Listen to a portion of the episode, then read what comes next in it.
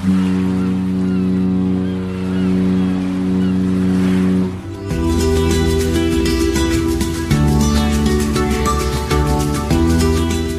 Tricks, der Kreuzfahrt-Podcast. Mit Jerome Brunel und wie immer mit dabei Franz Neumeier in München. Servus.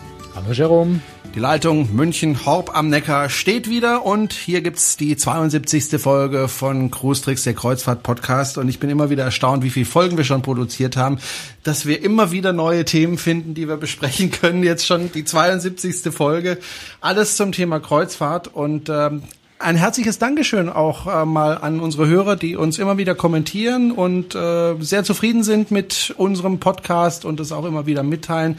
Dafür ganz herzlichen Dank und auch immer wieder Spenden, die bei uns eingehen und uns unterstützen. Also herzlichen Dank nochmal. Und ähm, ich habe gerade gesagt, äh, viele Kommentare. Und äh, wir hatten ja eine Sendung, das war die vorletzte, wo wir darüber gesprochen haben, dass du ja mit der Oasis of the Seas äh, von Amerika nach Europa gefahren bist. Und das ist ja ein amerikanisches Schiff. Und da gab es danach unter der Hörerschaft äh, heftige Diskussionen teilweise zum Thema Englisch sprechen an Bord.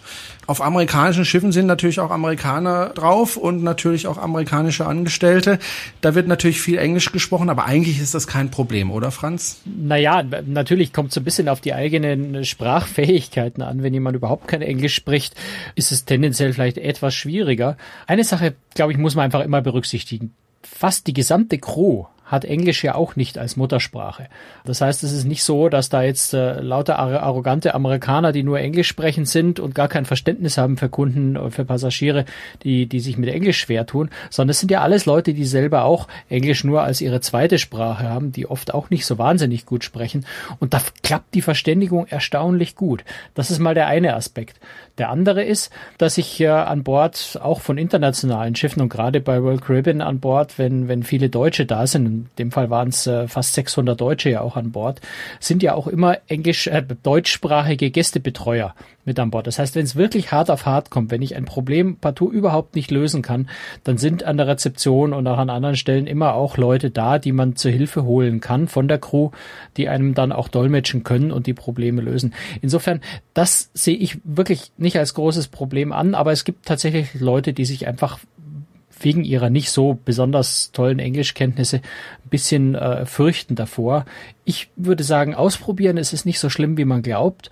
Und äh, das, was ich vor allem bei unserer letzten, witzigerweise unserer Oasis-Reise von vor vier Jahren, äh, die wir in der Karibik gemacht haben, haben wir schon am Flughafen ein deutsches Ehepaar getroffen. Die waren irgendwie knapp pensioniert, glaube ich, irgendwo so um die 65, äh, noch relativ rüstig, ähm, haben aber die beiden haben eigentlich überhaupt kein Wort Englisch gesprochen. Und wir haben die am Flughafen gesehen und haben uns schon gedacht, au weia. Mhm. Da hat ein Reisebüro vermutlich irgendwie falsch beraten. Wir haben uns dann mit ihnen unterhalten und gesagt, nein, Freunde haben ihnen das, äh, haben ihnen das Schiff empfohlen und, und sie wissen, was sie tun. Da waren wir ein bisschen beruhigt und wir haben die dann ein paar Tage später auf dem Schiff wieder getroffen und die waren trotzdem absolut glücklich, obwohl sie wirklich nahezu überhaupt kein Englisch konnten. Also das ist oft so ein bisschen Einstellungssache auch, dass man einfach mit ein bisschen Mut, ein bisschen Offenheit sich reinstürzt.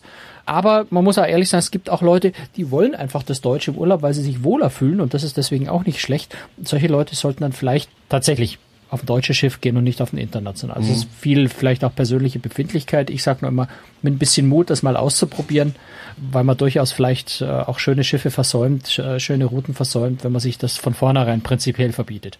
Ich finde, der Stefan hat das ganz nett kommentiert, hat geschrieben, auch wir waren auf der Oasis vom 1. bis 13. September und dass man mit Schulenglisch nicht glücklich wird auf den Schiffen, das kann ich nicht bestätigen. Meine Frau und ich sind absolut Graupen, was das Englischsprechen angeht. Das würde uns aber nie davon abhalten, solche Kreuzfahrten zu unternehmen. Man muss diese Sprache nicht perfekt können, um auf diese Welt weiterzukommen. Vielleicht macht auch gerade das den Reiz aus, anderen Leuten mit verschiedenen Sprachen kennenzulernen. Wir hatten im Übrigen ein tolles Gespräch mit einem amerikanischen Ehepaar, die ihre 40. Kreuzfahrt machten.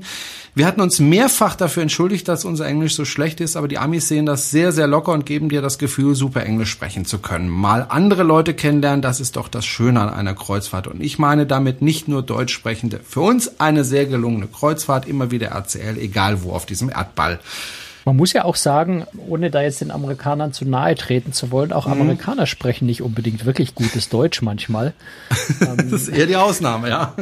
ja also, naja, so würde ich es jetzt nicht sagen, aber äh, Amerikaner legen keinen wirklich großen Wert auf Grammatik und, und die richtige Wortwahl und all das. Solange man sich versteht, ist alles gut in diesem Urlaubsumfeld. Ja, ich rede jetzt nicht von von Business, äh, von von Geschäftsabschlüssen, von mhm. von Universität Harvard oder so, aber so im normalen äh, Freizeitumfeld kommt man mit Amerikanern wunderbar klar, selbst wenn die Grammatik hinten und vorne hakt und man vielleicht äh, in, von einem sprachlichen Fettnapf ins nächste tritt.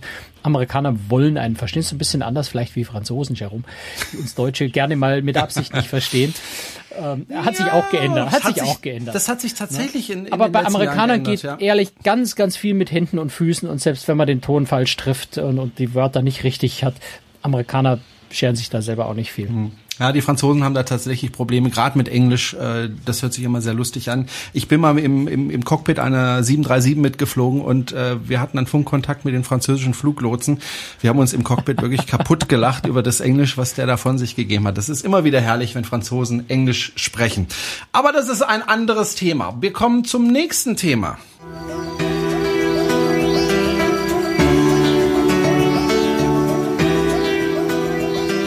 Und zwar möchte ich gerne heute mit dir, Franz, äh, darüber sprechen, und zwar über Getränkepakete und Getränkepreise. Das ist ja ein Thema, wo wir festgestellt haben, das bewegt die äh, Hörer von uns sehr. Also das ist nicht ein Thema, das man so eben schnell abhaken kann, sondern da interessieren sich die Leute sehr. Ich habe das ja für mich so abgehakt, dass ich gesagt habe, ich gehe auf ein Schiff, wo ich grundsätzlich alle Getränke oder fast alle Getränke inklusive habe in meinem Preis für die Reise. Äh, das ist aber eher die Ausnahme, ne? Ja, das ist relativ selten. Das ist natürlich bei den äh, ganz teuren Luxusreedereien ist in der Regel so nicht bei allen, aber bei den meisten. Und äh, bei deiner Lieblingsreederei, bei TUI Cruises mit dem äh, Wohlfühl All Inclusive, glaube ich, heißt es, wo also tatsächlich die meisten Getränke tatsächlich im Reisepreis schon mit inklusive sind. Da ist es ein bisschen einfacher. Bei den meisten anderen Reedereien lässt sich das, äh, ja, ich will es noch nicht mal Problem nennen, aber dass das Thema Getränke auf zweierlei Weise lösen, ein, oder eigentlich auf dreierlei Weise. Entweder man kauft eben jedes Getränk einzeln. Das ist äh, die Variante, die ich persönlich bevorzuge, weil ich da für mich ausgerechnet habe, für mein Trinkverhalten, äh, dass ich am günstigsten fahre. Die zweite Variante, die äh, manche Reedereien durchaus anbieten, sind Getränkepakete in dem Sinne, dass man so eine Art Gutscheinheft oder sowas bekommt, dass man also sagt, man kauft zwölf Softdrinks zum Preis von zehn äh, und verbraucht dann eben diese zwölf Gutscheine über im Laufe der Reise. Dadurch werden die Einzelkäufe etwas günstiger. Oder eben die klassischen Getränkepakete, die Pauschalpakete, wo ich sage, ich buche, äh, das muss man dann in der Regel für die gesamte Reise tun, also für alle für alle sieben Tage pro Tag 30, 40, 50 Dollar. Und für diese äh, für dieses Geld bekomme ich dann so viel zu trinken, äh, wie ich denn möchte, ohne mir weiter groß Gedanken zu machen. Das kommt dann wieder einem All-Inclusive äh, sehr, sehr nahe. Die wirklich wichtige Frage ist dann halt, was man für sich selber entscheiden muss, lohnt sich das Ganze aus, aus finanzieller Sicht? Rechnet sich's? Also trinke ich so viel, dass ich das überhaupt abtrinke, dass, dass es sich überhaupt amortisiert? Und selbst wenn es das nicht tut, kann man immer noch natürlich überlegen, mache ich es trotzdem, um einfach meine Ruhe zu haben, in dem Wissen, dass ich eigentlich drauf zahle. Das sind so die Spielvarianten, die man da eigentlich gehen kann. Allerdings, wenn man jetzt noch nie auf einem Kreuzfahrtschiff äh, war, weiß man ja eigentlich gar nicht, wie viel man trinkt im Vornherein, oder? Naja, gut, ich weiß natürlich von mir zu Hause oder ich weiß, äh, wie ich sonst im Urlaub, äh, wie viel ich trinke und was ich trinke. Äh, insofern ist es schon so ein gewisser Anhaltspunkt. Und äh, dann, ja, macht ein bisschen Arbeit. Man muss sich dann so ein bisschen hinsetzen und gucken, was genau ist in den Getränkepaketen, die, die angeboten werden, eigentlich inklusive und was kosten die Getränke normalerweise, wenn ich sie einzeln bezahle an Bord und mir so ein bisschen ein Gefühl dafür machen, in, in welchem Verhältnis dazu bewege ich mich da. Ne? Also ich, ich habe äh, für, die, für die Website, für, für Großtricks.de habe ich mal äh, eine Ver Vergleichsrechnung versucht, was wirklich schwierig ist, weil diese Getränkepakete äh, auch in ihrer Ausstattung sehr, sehr unterschiedlich sind, deswegen auch von den Preisen ein bisschen unterschiedlich sind. Aber ich habe mal versucht, so ein bisschen nachzurechnen, was man auch für die einzelnen Pakete tatsächlich bekommt. Also nehmen wir Beispiel äh, MSC, das Allegrissimo-Paket, das kostet 23 Euro. Dafür bekomme ich zum Beispiel zwei Cocktails, zwei Cola, zwei Bier. Jetzt kann man sich überlegen, trinke ich so viel eigentlich und, und muss vor allem auch, das denke ich ganz, ganz wichtig, auch berücksichtigen, diese Getränkepakete kauft man ja für die gesamte Reise. Das heißt nicht nur für die Seetage, wo man den ganzen Tag an Bord ist, sondern man kauft die auch für Tage, wo ich vielleicht in der Früh um acht in Civitavecchia, äh, Civitavecchia anlege und am Abend um, um sieben wieder wegfahre und die gesamt, fast die gesamte Zeit dazwischen eigentlich auf Landausflug bin, wo ich natürlich logischerweise in, in, in Rom für meine Getränkekarte an Bord nichts bekomme. Das heißt, auch an den Tagen, wo ich relativ kurze Zeit nur an Bord bin und das Paket nicht so nutzen kann, zahle ich trotzdem den vollen Preis. Und wenn man dann mal einfach guckt, über die gesamte Reise gerechnet, auch wie viele Seetage, wie viele Landtage dabei sind, wie lange die Liegezeiten in den Häfen sind, kann man, glaube ich, schon so ungefähr ein Gefühl entwickeln, was sich lohnt und nicht. Und da sind wir jetzt wieder bei unserem Running Gag, bei meinem Eistee, den ich gerne trinke. Ähm, mal ab von dem Eistee. Es gibt bei vielen Reedereien tatsächlich manche Getränke komplett kostenlos. Also ein Leitungswasser aus dem Spender, wenn ich, wenn ich bei AIDA, bei TUI groß ist, äh, habe ich die, die, die Wasserspender. Ich habe bei den amerikanischen Reedereien in der Regel eben den Eistee oder auch meine amerikanische Limonade äh, oder das Eiswasser, was in den Buffet-Restaurants generell den ganzen Tag über kostenlos verfügbar ist, wo man so sagen kann, wenn ich mir einfach nur den Durst stillen will, wenn es draußen 30, 35 Grad heiß ist und ich komme vom Landausflug zurück, da muss jetzt natürlich wirklich jeder für sich selber entscheiden. Brauche ich in dem Moment unbedingt einen Liter Diet Coke oder trinke ich erstmal einen Liter Wasser, das kostenlos ohnehin da ist, um meinen Durst zu stillen? Das ist natürlich auch ein bisschen persönliche Geschmackssache. Ne? Ich bin glücklich, wenn ich nach einem heißen Landausflugtag äh, meine zwei Becher Eistee oder, oder auch mal wirklich äh, eine Flasche Eiswasser trinke. Die kostet mich dann einfach nichts und da brauche ich auch kein Getränkepaket dafür. Und für das Glas Wein äh, zum Abendessen und den, den Cocktail danach, da brauche, da ist dann das Getränkepaket einfach zu teuer.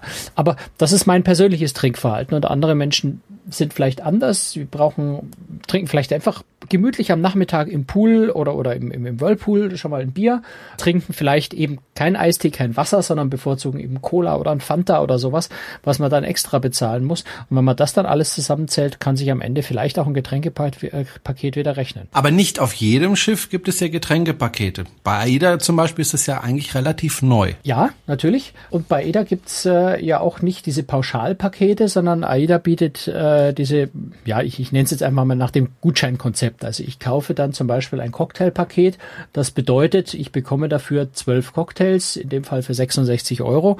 Das ist natürlich recht günstiger Deal, wenn ich für 66 Euro zwölf Cocktails kriege. Ich müsste jetzt mal den Taschenrechner anschmeißen, um rauszufinden. Ja, das sind fünf äh, Euro noch was bedeutet. pro Cocktail. Ist jetzt, wenn man es mit den normalen Barkartenpreisen äh, vergleicht, ein Stück billiger. Und wenn ich weiß, ich trinke viel Cocktails, ja, ich trinke vor dem Essen, äh, vor dem Abendessen einen und nach dem Essen noch, noch mal mindestens einen und ich bin auf einer sieben Nächte Reise, dann macht es einfach Sinn, sich so ein Cocktail Cocktailpaket zu kaufen. Oder wenn ich weiß, ich trinke viel Bier, dann kaufe ich mir vielleicht einfach das, äh, das Gutscheinheft für zwölf Radeberger, zwölf Stück, 24 Euro, zwei Euro für ein Bier denke ich, ist ganz okay. Das stimmt, und dann macht es ja. eben Sinn, so ein Paket äh, zu nehmen, wenn ich weiß, ich trinke das ohnehin. Wenn man eben Pakete kaufen kann, weil es gibt ja auch Schiffe, da geht das gar nicht. Ja, wobei es machen tatsächlich immer mehr Reedereien. Äh, ich vermute, weil sie gemerkt haben, dass zum einen die Passagiere es möchten, es sind tatsächlich wirklich viele Passagiere, die sagen, ich mache genau das, was ich jetzt gerade beschrieben habe, eigentlich gar nicht. Ich rechne eben nicht auf Heller und Pfennig nach, um zu wissen, nutze ich das jetzt wirklich voll aus, sondern die sind wirklich eher eingestellt wie du, die sagen, ich will einfach meine Ruhe haben. Ich will nicht ständig irgendwelche Belege und Zettelchen unterschreiben. Ich will mir nicht ständig Gedanken drum machen, leiste ich mir jetzt noch einen Cocktail oder leiste ich ihn mir nicht mehr, weil er fünf Euro kostet. Egal, ob ich mir die fünf Euro leisten kann oder nicht, diese Gedanken macht man sich ja. natürlich immer, wenn man eine Barkarte da hat, auf der Preise stehen. Absolut. Überlegt man sich, trinke ich jetzt noch einer oder trinke ich nicht. Und wenn ich mich entscheide, ich will einfach meine Ruhe vor diesen ganzen Entscheidungen dauernd haben, dann kaufe ich mir eine Getränkekarte, egal ob sich's rentiert oder nicht, und trinke dann einfach so viel, wie ich in dem Moment Lust habe, ohne dass ich Geld irgendwie in Erwägung ziehen muss. Das ist schon ein ganz starkes Argument und deswegen glaube ich, führen es immer mehr Reedereien ein. Und ich unterstelle und glaube auch, dass es sich für die Reedereien am Ende wirklich rechnet. Ich, äh, wenn ich mir gucke, wie, wie teuer die Getränkepakete zum Teil sind, wie viel man dafür tatsächlich trinken müsste und wenn ich da so mein eigenes Trinkverhalten ein bisschen anlege dran, da komme ich nicht annähernd, auch nicht im entferntesten ran, was man trinken muss, um gerade die, die großen Pakete, wo sehr viel Alkohol dann auch mit drin ist. Äh, ich würde das einfach nicht schaffen. Ich wäre klinisch tot, wenn ich so viel Alkohol trinken würde, dass, dass, ich, äh, dass ich diese Pakete rechnen würden. Insofern glaube ich schon, dass die Reedereien auch äh, gar nicht so schlecht an den Paketen verdienen und sie auch schon deswegen anbieten. Hm. Wenn ich mir so ein Getränkepaket äh, kaufe, dann kann ich das ja oftmals, bevor ich auf die Reise gehe, oder ich kann es dann eben auch auf dem Schiff kaufen. Was ist denn günstiger oder ist es egal? Also das kommt natürlich so ein bisschen auf die Reederei an, aber tendenziell ist das Vorabkaufen günstiger. Zum einen, weil unter Umständen, wenn ich es vor Ort kaufe, Steuern anfallen. Also wenn ich zum Beispiel in, bleiben wir bei der Oasis of the Seas, äh, die fährt von Barcelona aus, das ist spanisches Hoheitsgebiet. Wenn ich in Spanien äh, ein Getränkepaket kaufe, dann fallen da einfach spanische Mehrwertsteuer drauf an, die eben anfallen, weil das Schiff zu dem Zeitpunkt, wo ich es kaufe, in Spanien ist, beziehungsweise von Spanien losgefahren ist. Äh, kaufe ich das vorher übers Internet, entfällt die Steuer unter Umständen.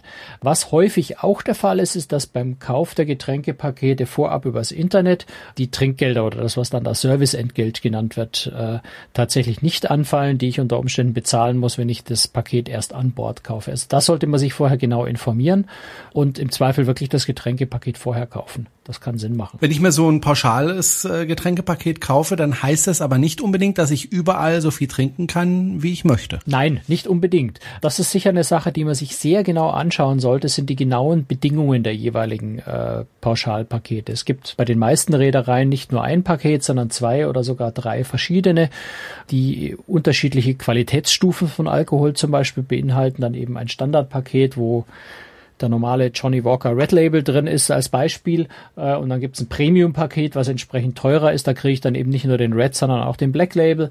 Also wenn ich da anspruchsvoller bin bei der, bei der Alkoholqualität, kann man unter Umständen ein teureres Paket äh, nehmen. Und das ist auch die Frage, wo diese Pakete gelten. Also es gibt durchaus auch Pakete, die eben nicht an den normalen Bars überall auf dem Schiff gelten, sondern wo ich mein Getränk nur beim Essen in den Restaurants bekomme. Was ja durchaus sinnvoll sein kann. Die Pakete sind in der Regel deutlich günstiger als die richtigen All-Inclusive-Pakete.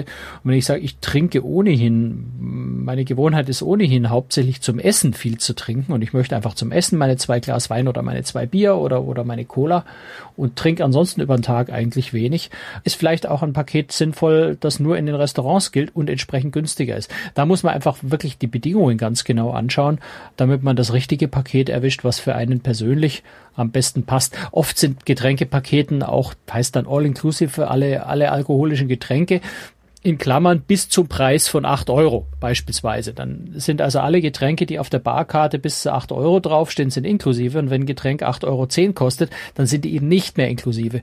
Und wenn ich mir da vorher mal die Getränkekarten ein bisschen genauer anschaue, überlege, was trinke ich normalerweise, kann sein, dass man sich vielleicht gegen ein Getränkepaket entscheidet, weil man merkt, ich trinke zum Beispiel gerne hochwertige Martinis und hochwertige Martinis kosten eben nur mal zehn Dollar, zwölf Dollar. Und wenn das Getränkepaket bei acht Dollar Schluss macht, rentiert sich das Getränkepaket Paket für mich jetzt nicht so wirklich, wenn ich ohnehin Getränke trinken will, die teurer sind, als in meinem Paket inklusive sind. Könnte ich da aufzahlen? In der Regel nicht. Bei Celebrity Cruises äh, funktioniert das meistens. Das scheint so ein bisschen vom, äh, vom, vom, äh, von der Lust des jeweiligen Kellners abzuhängen. Also es ist nicht, nicht durchgängig, was man hört. Aber in den meisten Fällen ist Celebrity tatsächlich die einzige Reederei, die hin und wieder zulassen, dass man dann eben, wenn es 8,50 kostet und die Grenze bei 8 ist, dass man dann die 50 Cent aufzahlt. In der Regel muss man aber davon ausgehen, dass man dann tatsächlich, wenn es mehr kostet, äh, den, dass das Getränk komplett bezahlen muss. Ein Aspekt, den habe ich vorhin noch vergessen, das denke ich ganz wichtig. Die meisten Getränkepakete gelten nicht für die Minibar in der Kabine. Also auch wenn ich mein 55 Dollar All-Inclusive Premium Ultra alles inklusive Paket habe, wenn ich mich an der Minibar vergreife, wird das trotzdem separat berechnet. Warum ist das eigentlich so? Bei TUI Cruises ist es ja auch so. Äh, die Getränke der Minibar sind nicht inklusive, während du aber drei Schritte aus der Kabine rausgehst, da ist es dann wieder inklusive. Versteht kein Mensch. Also ich zumindest nicht. Ich auch nicht so richtig. Also TUI Cruises hat auf der Mein Schiff 3 jetzt bis auf die Suiten die Minibars ohnehin Ja, die sind da weg, ja. Mhm. Die Minibars machen einfach natürlich einen Haufen zusätzliche Arbeit, müssen Barkellner wirklich die Kabinen abklappern, kontrollieren, dass du nichts rausklaust, äh, müssen rechtzeitig, bevor du abreist, nochmal kontrollieren, dass sie dir schnell noch auf die Rechnung äh, stellen können, bevor, bevor die Kreditkartenabrechnung gemacht wurde. Es muss regelmäßig kontrolliert werden, es muss ausgetauscht werden. Ich nehme an, dass das der Grund dafür ist, dass es einfach sehr aufwendig ist, diese Minibars im Betrieb zu halten. Ähm, ich möchte jetzt mal nicht von den Stromkosten für den Kühlschrank sprechen, die sind sicher nicht so dramatisch, aber sie sind natürlich auch ein Faktor. Und äh, insofern denke ich, wird irgendwie eine Mischung aus diesen Gründen äh, die Ursache sein, dass Minibars ähm, extra kosten. Manchmal gibt es ja auch äh, Getränkepakete nur für Kinder und Jugendliche, ne? was ich eine gute ja, Sache ist, finde. Also bei genau, AIDA kenne ich das zum Beispiel. Das gibt's eigentlich bei den meisten. Bei AIDA ist, äh, ist eine Ausnahme, da ist äh, gibt's quasi für die Erwachsenen kein, kein All-Inclusive-Paket, aber für die ja. Kinder also schicke ich mein Kind dann, äh, um mir die Getränke zu holen. Ja, das, das ist ein guter Punkt, den du da gerade ansprichst. Äh, ist äh, tatsächlich gar kein so einfaches Thema, weil natürlich sind die Regeln so, dass, äh, sagen wir andersrum, es fängt schon da an, dass bei fast allen Reedereien, Ausnahme Royal Caribbean und Celebrity, bei fast allen Reedereien wenn du ein Getränkepaket kaufen willst, so ein Pauschalpaket, dann müssen das immer alle Bewohner einer Kabine machen, weil man einfach natürlich davon ausgeht, wenn, wenn zwei Leute in einer Kabine zusammen wohnen, dann sind die verheiratet oder sehr eng befreundet. Ähm, wenn dann einer ein Getränkepaket hat und der andere nicht, dann kann man ziemlich sicher davon ausgehen, dass der eine den anderen irgendwie mitversorgt. Und das ist natürlich nicht die Idee dieser Getränkepakete und dann rechnet sich auch natürlich die Kalkulation der Reederei nicht mehr so richtig, äh, wenn ein Paket bezahlt wird und das eigentlich doppelt genutzt wird. Insofern schließen die Reedereien in ihren Spielregeln natürlich aus, dass du das, die Getränke jemand anders gibst. Sie sind nur für dich selber gedacht, wenn du das Paket hast. Nichtsdestotrotz funktioniert das in kleinem Umfang hin und wieder natürlich schon. Ich kann jetzt nicht, wenn ich im Restaurant sitze und ein Glas Wein bestelle, dann kann ich dem Kellner sagen, bring gleich mal zwei, äh, damit meine Frau auch was zum Trinken hat. Das funktioniert nicht. Aber wenn ich natürlich auf, gerade auf einem großen Schiff, wo es viele Bars gibt, wenn ich da bei der Bar 1 äh, hingehe und mir ein Glas Cola hole und äh, dann zur nächsten Bar weitergehe und das Glas Cola dabei meiner Frau in die Hand drücke und mir dort nochmal ein Bier hole, dann funktioniert es in der Regel natürlich. Es ist äh, nicht die feine Art. Ich denke, man sollte sowas nicht unbedingt machen oder zumindest nicht allzu weit auskosten. Ähm, einfach ja, ist, ist einfach nicht in Ordnung, finde ich. Ja. Äh, aber das muss jeder für sich selber entscheiden. Es gibt durchaus Reedereien, die das etwas strenger kontrollieren oder die sogar in ihren elektronischen Systemen gewisse Sperren drin haben, dass äh, die Kasse einfach kein zweites Getränk hergibt äh, innerhalb von zehn Minuten oder innerhalb einer Viertelstunde. Das heißt, ich kann dann tatsächlich nur alle Viertelstunde äh, wieder ein neues Getränk holen, um genau dieses Spiel eben auszuschließen. Wenn ich mich jetzt gerade erinnere, auf der Oasis of the Seas, da hatte äh, unsere Tochter hatte, äh, der hatten wir keins von diesen Soda-Paketen gegeben, wo man also dann mit einem mit einem äh, RFID-Chip-Becher, das ist eine ganz ganz äh, witzige Technologie eigentlich, ein Becher, der mit dem RFID-Chip ausgestattet ist und dieser RFID-Chip ermöglicht dann, dass ich aus einem Getränkeautomaten mir diese Getränke gleich selber abzapfe. Für meinen Geschmack ganz fürchterliches Zeug, wo man also dann Cherry Cola mit Himbeergeschmack mischen kann und alles mehr. Da kann man sämtliche Coca-Cola, sämtliche Coca-Cola-Getränke, die es auf der Welt gibt, zu insgesamt, weiß ich, 995 verschiedenen Kombinationen zusammenmischen. Für mich persönlich ist sowas der absolute der Albtraum, aber das ist natürlich wirklich Geschmackssache. Also diese Becher, äh, so, so ein Becher hatte jetzt unsere Tochter nicht, aber ein paar von ihren äh, neu gewonnenen Freunden auf dem Schiff hatten solche Becher und die haben durchaus natürlich schon kräftig auch andere mitversorgt damit. Ja, also es geht irgendwie, ob man es tun sollte, das muss dann moralisch jeder für sich selber entscheiden und äh, Vielleicht sollte man sich idealerweise nicht damit erwischen lassen. Ich habe noch nie gehört, dass eine Reederei jemanden wirklich äh, die äh, das Getränkepaket deswegen gesperrt hätte, aber die Nutzungsbedingungen, also die die äh, ja die Bedingungen, die man die man quasi unterschreibt beim Kauf der Karte, würden der Reederei im Extremfall sogar ermöglichen, dass er einem die Karte, die man schon bezahlt hat, einfach entzieht, wenn man dagegen verstößt. Wie gesagt, ich habe noch nie gehört, dass das passiert wäre, aber ich denke, da kann man sich auch ein bisschen äh, halbwegs fair verhalten und eben die Karte für den nutzen, der sie auch tatsächlich gekauft hat. Ist es denn möglich, Getränkepakete für bestimmte Tage zu kaufen? Du hast ja vorhin gesagt, es gibt Seetage und es gibt Tage, da ist man mehr an Land. Ja. Wäre es doch eigentlich nicht doof zu sagen, ich mache das nur an den Seetagen. Aber ich denke mal, das wollen die Reedereien nicht, oder? Das wäre schlau, funktioniert aber ja, ne? tatsächlich ne? nicht. Äh, die Reedereien haben da einfach muss man einfach sagen, das ist eine Mischkalkulation, die da gemacht wird. Das ist eine Mischkalkulation zwischen Landtagen und Seetagen und das ist eine Mischkalkulation zwischen den Leuten, äh, die die Pakete nicht ausnutzen und solchen, die deutlich mehr trinken. Ähm, und insgesamt muss die Rechnung aufgehen und deswegen funktioniert das für die Reedereien mit diesen Preisen, die ja zum Teil ohnehin schon relativ hoch sind. Also wir reden da ja von Preisen von um die 40, 45 Euro pro Tag, die man dafür bezahlt, müssten Sie da noch äh, solche Dinge mit einkalkulieren, dass die Leute die Karte nur für die Tage kaufen, wo, wo sie sie auch tatsächlich großzügig benutzen werden, dann müssten die Preise wahrscheinlich noch höher sein und das wäre dann auch wieder nicht im Sinne der, der Passagiere. Äh, also es ist eine Mischkalkulation, was bedeutet, die Getränkepakete kauft man generell zu Beginn der Reise für die gesamte Reise und wie gesagt mit Ausnahme Rock Ribbon Celebrity auch immer für alle Passagiere, die in einer Kabine wohnen ähm, um da dieses Quertauschen äh, zu unterbinden. Was ich sehr interessant fand ähm, bei der Vorbereitung, MSC bietet ja in der Karibik andere Pakete an als zum Beispiel in Europa. Das ist ganz, äh, ganz ungewöhnlich, äh, hat aber einen ganz speziellen Grund. Die MSC Divina, die eben äh, von Miami aus in die Karibik fährt, das ist das einzige Schiff, mit der sie in die Karibik fahren, wird im Wesentlichen im amerikanischen Markt vermarktet. Das ist bei MSC generell eigentlich so, dass wenn ein Schiff in Südamerika oder Brasilien zum Beispiel stationiert ist, dass dort dann hauptsächlich Brasilianer an Bord sind. Die Schiffe, die in Südafrika stationiert sind, ist hauptsächlich südafrikanisches Publikum. Und so ist es eben mit der MSC Divina in der Karibik auch, dass es fast ausschließlich sind Amerikaner oder sehr, sehr viele Amerikaner an Bord. Und äh, da passt MSC einfach sein Angebot den amerikanischen Trinkgewohnheiten an und hat deswegen tatsächlich auf der Divina in der Karibik andere Getränkepakete im Angebot als äh, auf allen anderen Schiffen in Europa vor allem. Da muss man einfach aufpassen äh, beim Buchen, sich das genau anschauen, damit man nicht äh, denkt, na, ich kenne MSC, äh, weiß ja, was ich da buchen muss und was es da gibt und dann ist es auf der Divina doch plötzlich ganz anders. Also da immer wieder der Tipp, gerade bei diesen Getränkepaketen immer wieder die Bedingungen sich sehr, sehr genau anschauen, bevor man bucht und wirklich überlegen, welches das richtige Paket geht, ist, dass man nicht am Ende dann was hat, was vielleicht nicht ganz so optimal ist. Manche trinken ja gerne Wein, also ich persönlich ja nicht, aber gibt ja viele, die gerne Wein trinken und da muss man auch ein bisschen aufpassen, weil äh, es gibt ja auch günstige Weine, die man vielleicht auch, wenn man sie einzeln kaufen würde, günstiger bekommt, als wenn man sie im Paket kauft, wo man dann eigentlich auch teurere Weine trinken kann. Ja, also einige Reedereien bieten ja diese Weinpakete an, das heißt manchmal Wine and Dine Package oder die haben manchmal ganz fantasievolle Namen. Die Grundidee ist einfach, äh, ich kaufe im Paket, also vorab bezahle ich Betrag X und bekomme dafür im Laufe der Reise fünf Flaschen, acht Flaschen, zwölf Flaschen Wein. Dafür gedacht natürlich, dass man sie beim Abendessen dann einfach seinen Wein hat. Und äh, ja, wer weiß, dass er viel Wein trinkt, für den können sich diese Weinpakete lohnen. Ähm, da gibt es meistens auch Abstufungen, einfache, Premium, ultra teuer äh, mit unterschiedlichen Preisen und entsprechende Karten, wo dann eben draufsteht, welche Weine äh, man für dieses Paket dann sich jeweils bestellen kann. Und da muss man tatsächlich etwas aufpassen, äh, weil natürlich stehen auch auf dieser Auswahlkarte jetzt etwas günstigere, etwas teurere Weine drauf. Und wenn man tatsächlich aus irgendeinem Grund gerade den billigsten Wein auf dieser Karte am liebsten mag, dann kann es sich durchaus lohnen, die fünf Flaschen Wein äh, lieber einzeln zu bezahlen, weil es über das Weinpaket dann teurer wird, weil eben auch dieses Weinpaket wieder eine Mischkalkulation aus den etwas günstigeren, den teureren ist.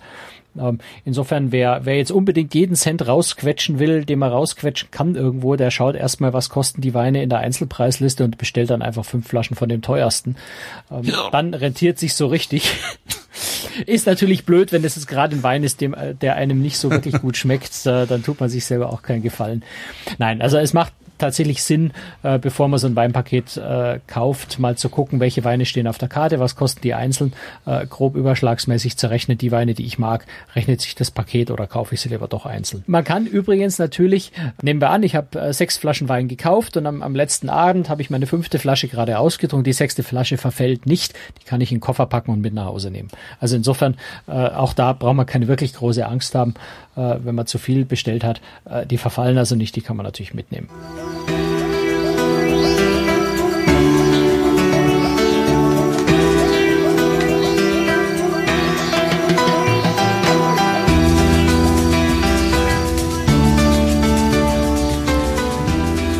Sie hören Großrex, den Kreuzfahrt-Podcast und äh, es kam eine ganz interessante, zumindest fand ich die interessante äh, Meldung und zwar ähm, wird die TUI Cruises hat ähm, Optionen gezeichnet für die Mein Schiff 7 und die Mein Schiff 8. Das heißt noch nicht, dass die Dinger gebaut werden, aber ich fand es trotzdem sehr interessant, weil langsam wird die Flotte so dermaßen groß, dass es also wirklich dann eine ernsthafte Konkurrenz zu AIDA ist, oder? Ich glaube, es ist jetzt schon eine ernsthafte Konkurrenz für AIDA. Es ist nur von den Kapazitäten her noch nicht so groß. Ja.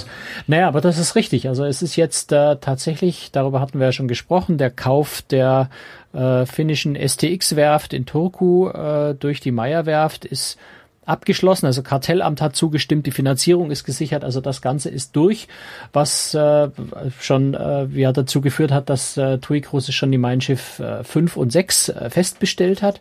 Und jetzt, wo also klar ist, dass äh, Meyerwerft tatsächlich STX äh, in Turku übernimmt, der neue Name lautet dann übrigens Meyer Turku von der Werft, dass also jetzt TUI Cruises gesagt hat, okay, wir reservieren uns schon mal dort äh, die Möglichkeit, auch Mein Schiff 7 und Mein Schiff 8 zu bauen, die dann 2018, 2019 auf den Markt kommen sollen. Also da ist wirklich Schlag auf Schlag. Jedes Jahr ein Schiff jetzt. So wie das ja AIDA auch gemacht hat lange Zeit. Genau.